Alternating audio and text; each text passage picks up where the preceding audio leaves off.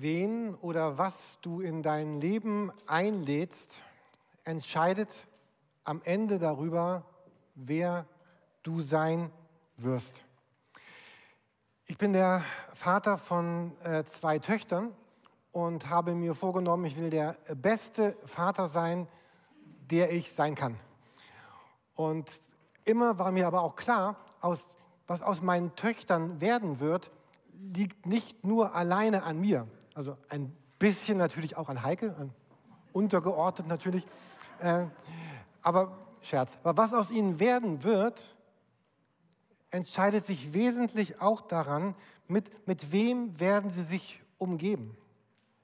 Wen werden Sie in Ihr Leben einladen? Wen werden Sie in Ihr Leben hineinlassen? Wer werden Ihre Freunde sein? Mit, mit wem werden Sie Ihre, Ihre Zeit verbringen?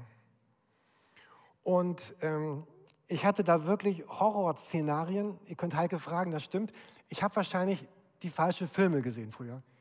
Da waren immer irgendwelche Mädchen, die waren dann voller Drogen in irgendwelchen dunklen Ecken der Städte und haben da nicht überlebt oder irgendwas. Und Heike hat gesagt, nun hör mal auf, Jürgen, hör mal nicht auf, das, äh, das, das wird schon gut werden. Äh, äh, wurde auch gut, ne? Also, aber ich finde aber auch, sie haben sich auch mit Leuten umgeben, die, sie haben Leute in ihr, ihr Leben eingeladen, die, die ihnen gut taten. Und sie haben sich auch von Menschen getrennt, die ihnen nicht gut taten. Ich habe noch so eine Szene von meiner älteren Tochter. Sie hat einmal in ihrer Schulkarriere, ich glaube, es war in der 10. Klasse oder irgendwo, sie hat, ihre, sie hat die Schule gewechselt kam auf eine andere Schule, langer Prozess, lange gesucht und hat dann daraus gefunden, die, die, die Mitschüler in, in dieser Schule sind so, haben so null Bock, irgendwas zu lernen. Die, die Lehrer haben ihre Schüler überhaupt gar nicht im Griff. Und, und sie hatte für sich dann rausgefunden, nach zwei, drei Tagen, wenn ich, wenn ich jetzt diese Schule und diese Lehrer und diese, dieses Ganze in mein Leben einlade, dann, dann werde ich wahrscheinlich scheitern, dann wird es nicht funktionieren ich werde meinen Abschluss nicht schaffen und ich werde untergehen. Und dann, sie durfte zurück, sie durfte zurück auf ihre alte Schule. Ich, ich bin dieser Schulkoordinatorin dieser alten Schule bis heute so dankbar. Und es ist so stark, wenn man Leute und Lehrer in seinem Leben entdeckt, die, die so positiv, so dankbar in dein Leben hineinwirken. Ähm, ich erzähle diese beiden Geschichten deswegen jetzt, weil es geht darum, dass jede Einladung, die du aussprichst, Menschen in dein Leben hineinzulassen, macht etwas mit dir und wird dich zu einem, wird dich verändern als, als Mensch. Wenn du, wenn du bittere Menschen in dein Leben einlädst, dann wird in deinem Leben Bitterkeit sein. Wenn du viele harte und brutale Filme guckst, dann wird Hartes sich in deinem Leben ausbreiten. Wenn du Menschen in dein Leben einlädst, die sich sehr gesund ernähren, dann wird wahrscheinlich passieren, dass es deinem Körper auf Dauer besser gehen wird. Und wenn du Menschen einlädst, die ein weites Herz haben für Jesus und für die Menschen in dieser Welt, dann, dann wirst du auch ein Herz entwickeln, was, was mit Jesus unterwegs ist und, und die Menschen dieser Welt sieht. Es gibt eine, eine Einladung, die Menschen ausgesprochen haben, die die ganze Kirchengeschichte äh, durchzogen hat. Diese Einladung wurde gesungen, sie wurde gebetet, sie wurde vertont. Und da die Kirchengeschichte ja überwiegend lateinisch war, hat man diese Einladung auch lateinisch ausgesprochen. Man hat gesagt, Veni Creator Spiritus. Also komm, Schöpfer, Geist. Komm in mein Leben. Ihr werdet Lieder dazu finden, wenn ihr die Liederdatenbank bei Spotify oder Amazon Prime durchforscht komm, Schöpfergeist. Oder diese, diese andere Einladung, die Menschen gesagt haben, Veni Sancte Spiritus, komm, Heiliger Geist. Komm, Geist Gottes. Und es geht ja zurück auf, auf viele Aussagen der Bibel, zum Beispiel ein Versprechen, was, was Jesus gesagt hat. In Lukas 11 sagt er, wie viel mehr wird der Vater im Himmel den Heiligen Geist geben denen, die ihn bitten. Die sagen, komm, Heiliger Geist. Und diese Einladung an den Heiligen Geist hat die ganze Kirchengeschichte durchzogen. Und, und herzlich willkommen zu unserer neuen Predigtserie, die rechtzeitig vor Pfingsten startet. Sie heißt Komm, Heiliger Geist. Oder im Untertitel wie eine Einladung, unser Leben verändert. Und wer eine Einladung ausspricht, erwartet ja eine, eine Antwort. Besonders dann, wenn diese Einladung von Herzen kommt. Wer eine Einladung ausspricht, wartet auf eine Antwort. Und das, dieser, dieser Gedanke durchzieht die ganze Bibel, all das, was wir lesen in der Bibel. Da ist zum Beispiel diese Einladung, die Jesus ausspricht, an uns. Er sagt, kommt zu mir und bei mir werdet ihr Ruhe finden ewiges Leben, Glück und Sicherheit. Aber gleichzeitig ist es nicht nur Gott, der uns einlädt, gleichzeitig wartet Gott auf eine Einladung, die wir sagen. Gott wartet auf Menschen, die sagen, komm Geist Gottes, komm Heiliger Geist. Und es war ja der Gebetsruf durch die Kirchengeschichte hindurch, durch unterschiedlichste Nationen und Kulturen. Es wurde gesungen, es wurde gebetet. Menschen haben mit ihrer ganzen Existenz das ausgedrückt. Veni Spiritus Sanctus. Komm, Heiliger Geist, komm, Geist Gottes. Wen ich in mein Leben einlade, wird bestimmen, wer ich sein werde. Und wenn wir Gottes Geist einladen in unser Leben, dann wird etwas kommen von, von Licht, von Wärme, von Frieden, von Geborgenheit, aber auch Kraft und Klarheit und Veränderung und Heiligkeit. Gottes Geist bewegt uns in die Richtung Gottes, in die Richtung Jesus. Und ein, ein, kleines, ein kleiner Schritt, ein, ein erstes Gebet, ein erstes zaghaftes Komm, Geist Gottes, kann und wird mein Leben verändern. Wir, wir leben in einer Zeit heute, wo die Menschen eine sehr große Sehnsucht haben nach spirituellen Erfahrungen. Menschen sagen, sie, sie, sie, suchen nach mehr als nur nach, nach Besitz und, und, Wohlstand, obwohl das auch sehr wichtig ist. Aber es gibt gleichzeitig eine ganz starke Bewegung, die sagt, ich wäre bereit, auch weniger zu arbeiten, aber ich will in, in Berührung kommen mit, mit Werten, mit Inhalt, mit Spiritualität, mit Leben. Und man sucht aber nicht so sehr, vielleicht wie vor 30, 40 Jahren, man sucht nicht so sehr nach, nach objektiven, belegbaren Wahrheiten sondern man lebt, sucht nach, nach spirituellen Erfahrungen, nach etwas Größerem. Und was so tragisch ist, dass Menschen suchen oft nicht in Kirchen. Weil die sagen, Kirche steht für Moral, für Enge, für, für Lebensfeindlichkeit, für Lebensfremdlichkeit. Menschen treten aus Kirchen aus und suchen neue, andere Wege für spirituelle Erfahrungen. Sie suchen nach anderen Orten, nach geistlichen Antworten auf ihre Fragen. Und Sie vermuten die Kompetenz für geistliche Kraft und Erfahrung und Spiritualität nicht mehr in der Kirche oder immer weniger, sondern überall irgendwo anders. Und manchmal haben Sie damit vielleicht auch recht. Also zitiert mich nicht falsch, ich sage nicht, Sie haben damit recht, sondern ich sage manchmal haben Sie damit vielleicht recht. Wenn nämlich Gemeinden oder Kirchen oder Freikirchen oder Gemeindebünde, egal wie sie sich nennen, irgendwie ihre Lebendigkeit verlieren. Wenn es mehr darum geht, um, um theologische Richtigkeiten zu, zu streiten, zu diskutieren, einander zu beweisen, dass man die Bibel etwas besser versteht als der andere, wenn der Glaube vielmehr ein Glaube im Kopf ist, äh, als ein, ein Glaube aus dem, aus dem Herzen heraus, der, der, der sichtbar, erfahrbar wird. Psalm 34, Vers 6, da sagt Gott im ersten Teil der Bibel, schmecket und sehet, wie freundlich der Herr ist. Ich hatte mir gedacht, Ralf, dass du lächeln würdest, weil ich weiß, du magst diesen, ich weiß, du magst diesen Vers. Also hast du auch, genau. Äh, nein, und Gott ist nämlich der, der sagt, schmecket und seht, wie freundlich der Herr ist. Also er sagt, ich, ich möchte, dass meine, mein Volk, meine Menschen, dass sie, das, dass sie das schmecken, dass sie das erleben, dass sie es spüren, dass sie es spüren, wie, ich weiß nicht, was schmeckst du gerne, ein, was riechst du gerne, was erlebst du gerne. Ein, jeder hat andere Dinge, aber schmecket und sehet, wie, wie freundlich der Herr ist.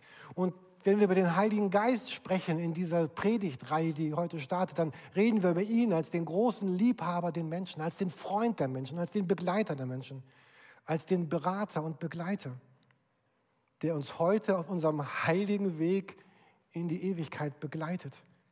Kraft und Geber unzähliger guter Gaben. Und wenn wir beten und diese ganze Predigtserie wirbt, wirbt darum, dass, dass ganz viele von uns neu und immer wieder genau das beten und sagen, komm, Geist Gottes. Aber wenn wir das beten und wenn wir das sagen, dann, dann müssen wir wissen, wer, wer kommt denn da in mein, in mein Leben hinein. Und wenn wir ganz zurückschauen auf die ersten Sätze, die wir in der Bibel finden, dann finden wir dort Worte, diese Worte, jetzt in dieser Übersetzung in 1. Mose 1. Am Anfang schuf Gott Himmel und Erde. Noch war die Erde wüst und ungestaltet, von tiefen Fluten bedeckt. Finsternis herrschte. Und man könnte fast denken, ja Gott, das, ist, also das könnte auch heute sein. Also es war vielleicht nicht nur damals so. Aber, aber über dem Wasser schwebte der Geist Gottes. Und dieses Wort schweben kann man auch übersetzen mit äh, vibrieren oder flattern oder, oder brüten. Wir, wir kennen dieses Bild, der, wahrscheinlich dieses Bild der Taube für den Heiligen Geist. Hatte gestern noch eine Taube bei uns im Garten gefilmt, aber ich habe es doch hab's nicht gut hinbekommen, sie hier zu präsentieren. Ähm, aber dann ist der Heilige Geist da und er, und er füllt die Erde und Gott schafft etwas Neues. Und dort ist so ein, ein, eine Bezeichnung für den Geist Gottes benutzt, äh, Ruach Elohim, also der Atem Gottes. Ruach Elohim. So eines der, eines der Begriffe, das in der Bibel benutzt wird für den Heiligen Geist. Und gleich zu Beginn der Bibel begegnet uns dieser Geist Gottes, dieser Ruach Elohim, als der, der, der anfangen wird, unseren Kosmos zu schaffen aus dem Chaos, was damals da war. Er verwandelt dieses wüste, ungestaltete Dunkel in Licht und Leben. Und wir können dieses Gebet der Kirchengeschichte noch viel mehr verstehen. Veni, Creator Spiritus. Komm, Schöpfergeist. Tu das in meinem Leben. Der Reformator Calvin hat später einmal gesagt, der Geist ist überall gegenwärtig und er hält, nährt und belebt alle Dinge im Himmel und auf der Erde. Unsere ganze Existenz kommt aus ihm. Wenn wir ein wenig weiterlesen, dann, dann heißt es in der Bibel, da formte Gott, der Herr, den Menschen, also uns, äh, Staub vom Erdboden und blies ihm in seine Nase den Lebensatem oder Lebensodem, je nachdem, welche Übersetzung ihr benutzt. So wurde der Mensch zu einem lebendigen Wesen. Also mein Körper, das, wer ich bin, was ich bin, ist ein, ein Teil dieser Schöpfung. Und ich komme aus ihm und Gott sagt, ich nehme diesen Staub des Erdbodens, er nimmt dieses Unbelebte und er, er haucht ihm Leben ein. Sein Atem, Geist Gottes kommt und schafft Leben. Und dadurch werden wir eine lebendige Seele.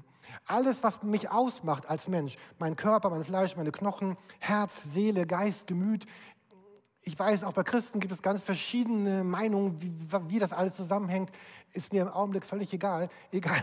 Äh, alles, was da ist, das Greifbare, das Ungreifbare, Herz, Seele, Körper, Knochen, all das lebt nur deswegen, weil dieser Geist Gottes kam und Lebendigkeit geschenkt hat. Im Psalm 104 lesen wir, wendest du dich ab, erschrecken sie, also die Menschen. Nimmst du ihnen den Lebensatem, dann sterben sie und werden zu Staub. Schenkst du deinen Lebensatem aus, dann wird wieder neues Leben geboren. So machst du das Gesicht der Erde neu.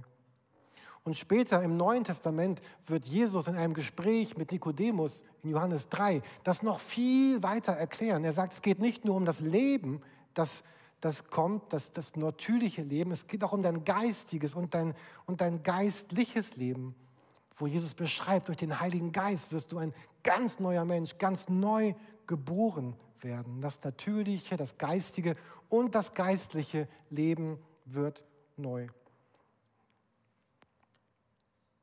Heike, das war nicht abgesprochen, aber dieser Gottesdienst ist eine, eine Werbeveranstaltung auch für, für The Chosen. Es, es, es gibt eine, eine, eine Serie in geplant sind sieben Teile, zweieinhalb gibt es schon, mit jeweils äh, ganz vielen Unterteilen, die das Leben von Jesus neu verfilmt, aber nicht so sehr aus der Sicht von Jesus, sondern auch aus der Sicht von den Menschen, mit denen er gelebt hat. Und ich würde euch sehr einladen, diese, diese Serie zu schauen. Man kann sie umsonst gucken auf einer App. Man, man kann Geld spenden, muss aber kein Geld spenden. Und da in Folge 7, die haben wir letzte Woche in der Kleingruppe gesehen, in der letzten Woche ging es um dieses Gespräch, was, was Jesus mit Nikodemus geführt hat, wo er ihm erklärt, wie der Geist sein Leben neu und lebendig macht. Und es ist einfach sehr berührend, diese Szene auf dem Dach dort. Und ich, ich lade euch ein, die erste Staffel zu gucken und wie Heike auch gesagt hat, gerne weiter zu gucken. Und es wird so lebendig. Ähm, und Folge 7 geht es um Nikodemus. Ich möchte uns heute noch, noch einen Bibelvers zeigen in dieser ersten Predigt, dieser Predigtreihe, den wir im Epheserbrief finden. Dort spricht Paulus davon, er sagt an einer Stelle, betrinkt euch nicht, berauscht euch nicht am Wein, weil dann wird vieles, vielleicht ladet nicht den Wein ein, der euer Leben berauschen soll, sondern er sagt im Nebensatz, nächsten Satz, ladet jemand anderes in euer Leben ein. Er sagt nämlich, lasst euch vom Geist erfüllen. Epheser 5, Vers 18, lasst euch vom Geist erfüllen. Ich möchte gerne mit uns so ein ganz klein bisschen deutsche und griechische Grammatik machen. In den USA gibt es die Sonntagsschule, das passt vielleicht noch mal, machen wir fünf Minuten Sonntagsschule, okay? Na, ihr habt keine Wahl, äh, ich wünsche mir, dass ihr mit einsteigt. Lasst euch vom Geist erfüllen. Das ist eine Formulierung, die ist im Präsens, Passiv und Imperativ. Und dann noch im Plural, aber es ist auf jeden Fall Präsens, Passiv, Imperativ. Gehen wir mal ein bisschen durch. Also Präsenz ist Gegenwart. Nicht gestern, morgen vielleicht auch, weil morgen ist ja auch wieder Gegenwart, aber heute, heute ist also heute. So, ähm, es geht um das, was, was heute mein Leben ausmacht, eigentlich unser Leben, weil der Vers steht ja im Plural, also in der Mehrzahl. Präsenz, Gegenwart bedeutet, was ich heute tue. Ich esse, ich trinke, ich arbeite, Morgen Abend gucke ich Fußball, wenn ich den Sender finde und hoffe, dass HSV aufsteigt. Ähm, gut, aber, aber heute ja nicht, es ist ja morgen. Also heute, heute, jetzt, hier, jeden Tag. Und dann, also Präsens ist klar, ja? Und dann ist, ist passiv. Passiv. Passiv bedeutet, etwas geschieht an mir.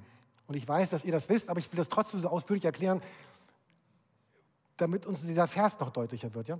Also ich denke nicht, dass ihr es nicht wisst, aber ich möchte es trotzdem erklären.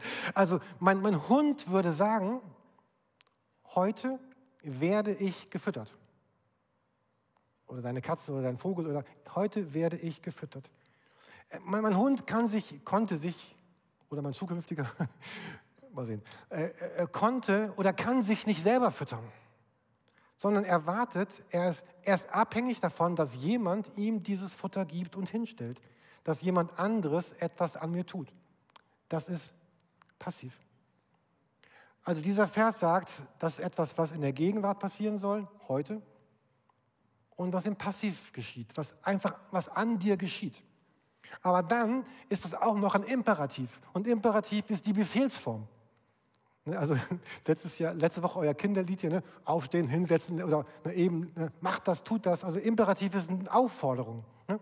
Komm her, geh weg, äh, küsse mich, keine Ahnung. Also ich, ich, ich, ich, äh, ich gebe imperative Aufforderungen. Und man könnte sagen, eine, eine Aufforderung, etwas zu tun, ist das Gegenteil von passiv. Ja? Passiv heißt, etwas geschieht an mir und ein Imperativ heißt, dass ich etwas tun soll. Und man kann sich fragen, wie kann das sein? Wie entweder etwas geschieht an mir oder ich tue es. Versteht ihr diese Spannung grammatikalisch in Imperativ, Passiv? Ja. Du hast gerade Deutschkurs, genau. Sehr gut. Gehabt. Und das bedeutet, und das ist für mich ein ganz zentraler Vers der Bibel, wenn wir über den Heiligen Geist sprechen, deswegen rede ich gerade so lange darüber. Die Bedeutung von Präsens passiv imperativ ist, heute will ich, heute will ich, dass etwas an mir geschieht und ich werde es zulassen. Ich werde es suchen. Heute sehne ich mich danach, dass etwas an mir geschieht, dass etwas an mir geschieht und ich lade das, was geschehen soll, ganz bewusst in mein Leben ein.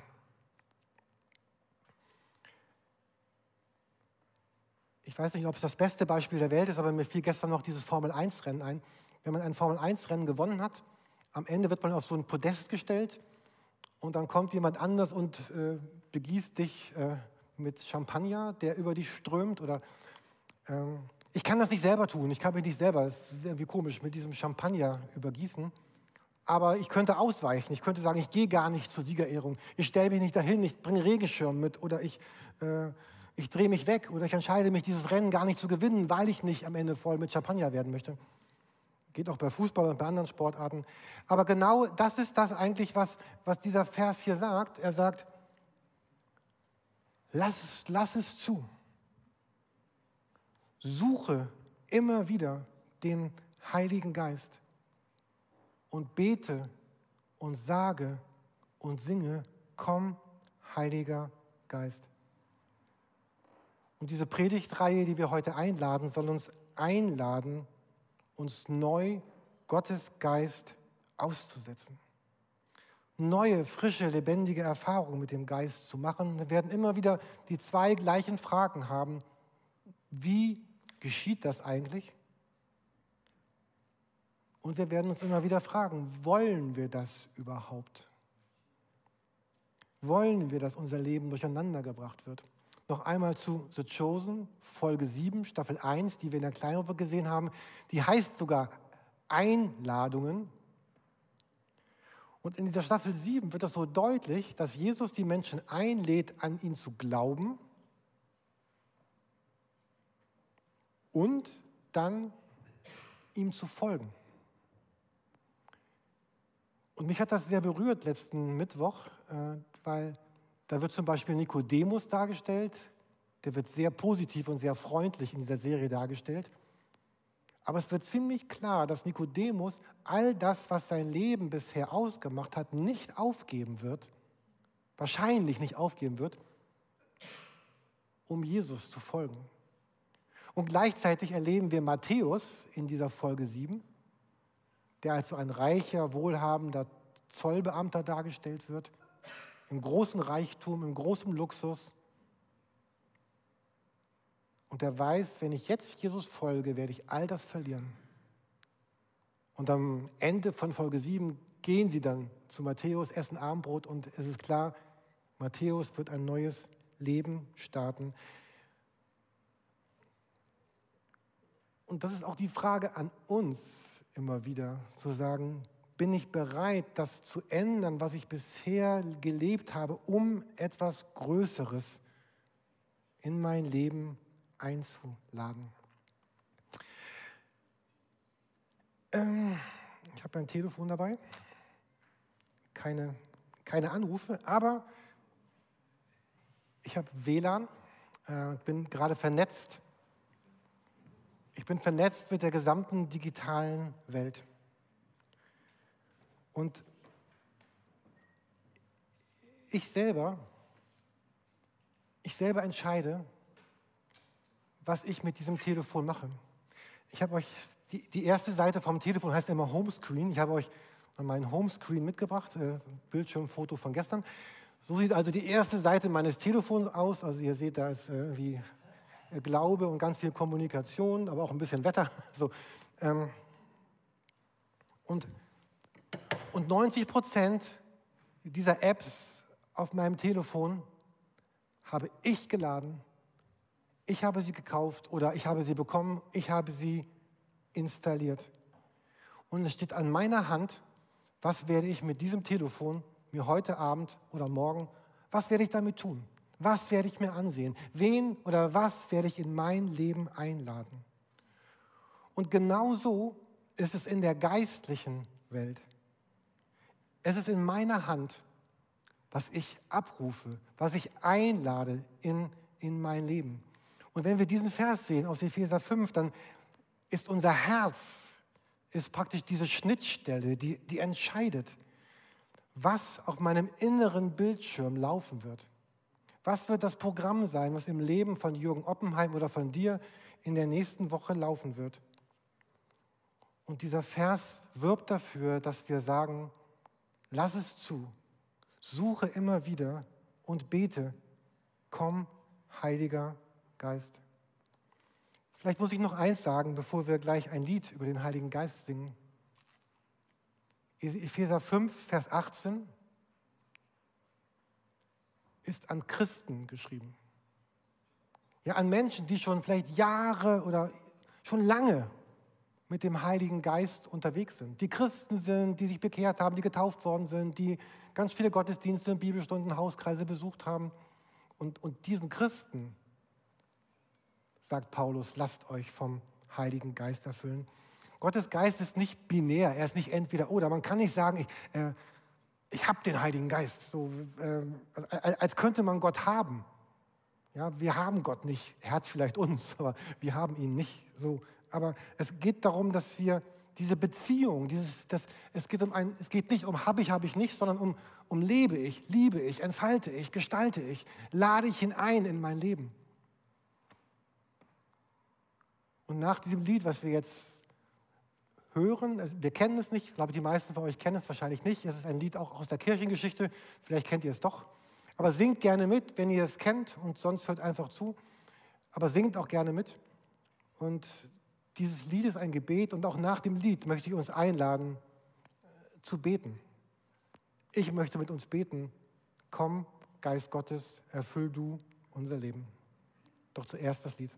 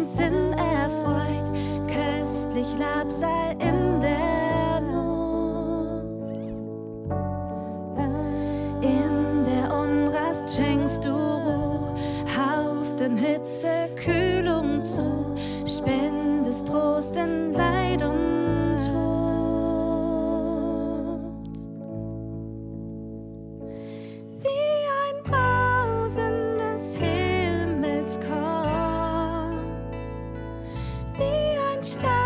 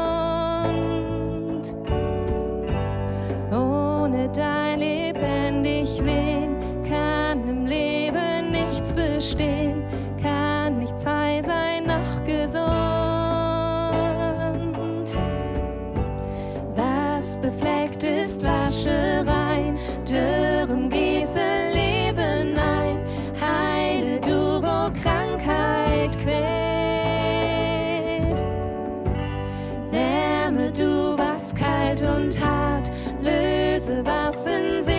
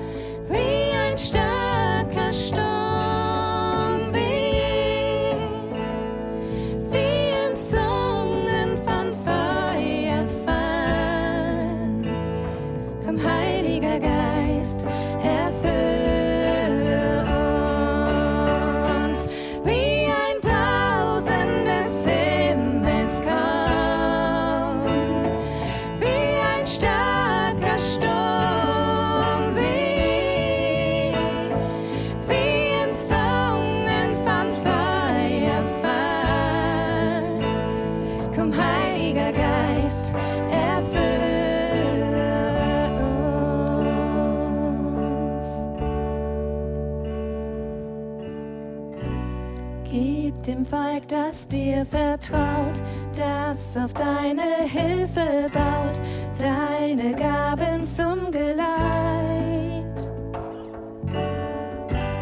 Lass es in der Zeit bestehen, deines Heils Vollendung sehen und der Freuden Ewigkeit.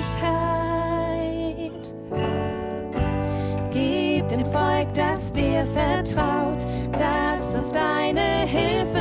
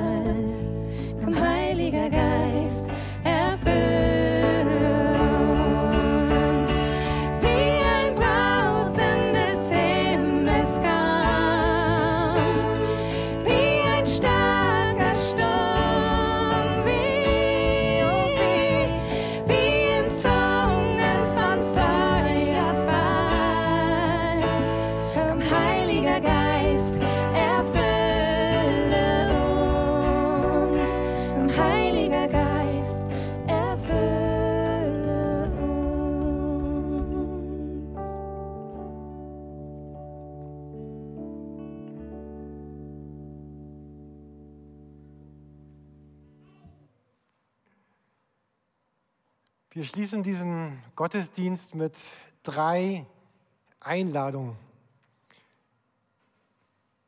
Ich war Freitagabend auf einer Geburtstagsfeier eingeladen.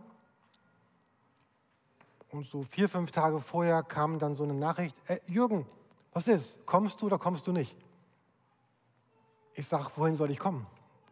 Ich habe nie eine Einladung bekommen. Also, ich wurde vergessen einzuladen, aber der andere erwartete, dass ich äh, komme.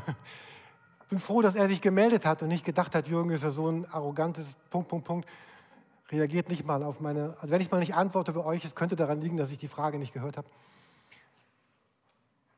Und vielleicht ist das auch so, dass, dass Gott nochmal so diese Einladung an, an dich wiederholt heute Morgen und sagt, ich möchte gerne, dass du, dass du mein Kind bist, mein, dass du zu mir gehörst, dass du vielleicht zum ersten Mal in deinem Leben sagst, ja, ich möchte gerne, dass du, Jesus, in meinem Leben die Mitte bist. Ich, ich möchte dir mein Leben geben. Ich möchte Rettung erleben, ewiges Leben. Ich möchte adoptiert werden als, als Sohn, als Tochter des lebendigen Gottes. Dann kannst du gleich beim Beten sagen, ja Gott, ich, ich möchte es. Und so eine Entscheidung treffen, wie sie Nikodemus nicht getroffen hat, aber Matthäus getroffen hat. Ja, ich glaube an dich und ja, ich, ich gehe mit dir. Aber vielleicht möchtest du auch noch einmal eine, Aus, eine Einladung aussprechen, nämlich Gottes Geist noch einmal und immer wieder einzuladen, weil wir haben ja gelernt, es ist Präsens, es ist passiv, es ist äh, imperativ, also jeden Tag. Vielleicht möchtest du das vielleicht noch einmal bewusst beten. Komm, Heiliger Geist, erfüll mein Leben neu. Und vielleicht bist du auch ganz neu in, in Hamburg und suchst eine Kirche, dann bist du auch herzlich eingeladen, Teil dieser Kirche in diesem Gemeindebund zu werden. Auch dazu bist du eingeladen. Ich möchte euch bitten, zum Beten einfach aufzustehen. Wir werden das Gebet für den Heiligen Geist auch gleich hier oben an der, an der Wand sehen, im zweiten Teil des Gebets. Ihr dürft es gerne mitbeten, wenn ihr möchtet, und seid ganz herzlich dazu, dazu eingeladen. Nach dem Gebet gibt es noch den Abspann und danach ein paar Ansagen. Dazu könnt ihr euch gerne widersetzen dann. Jesus Christus, du siehst jeden hier in dem Raum oder jeden, der das gerade online schaut, der jetzt gerade in seinem Herzen sagt, oh, ich möchte gerne sozusagen zum ersten Mal in meinem Leben Jesus kennenlernen, ich möchte gerne, möchte Christ werden, Christin werden, dann könntest du so beten, Jesus, ich, ich, ich glaube an dich.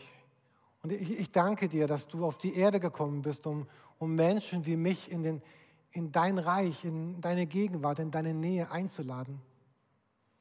Mich herauszurufen aus einer großen Verlorenheit und mir ewiges Leben zu schenken. Und ich möchte es lernen, mit dir zu leben. Bitte nimm mein Leben, Jesus, und lass mich leben als jemand, der jetzt zu dir gehört. Und vielleicht hast du dieses Gebet schon vor Jahren gebetet und möchtest neu dieses Gebet beten, was wir hier an der Wand sehen, was ich uns vorlesen werde. Und vielleicht kann mein Lesen auch dein Beten sein, dass du betest. Atme in mir, du Heiliger Geist, dass ich Heiliges denke. Treibe mich, du Heiliger Geist, dass ich Heiliges tue. Locke mich, du Heiliger Geist, dass ich Heiliges liebe. Stärke mich, du Heiliger Geist, dass ich Heiliges hüte. Und hüte mich, du Heiliger Geist, dass ich das Heilige nimmer verliere. Amen. Und darin segne dich der Vater und der Sohn und der Heilige Geist, der war, der ist, der kommt und bleiben wird in Ewigkeit. Gott segne und behüte dich. Amen.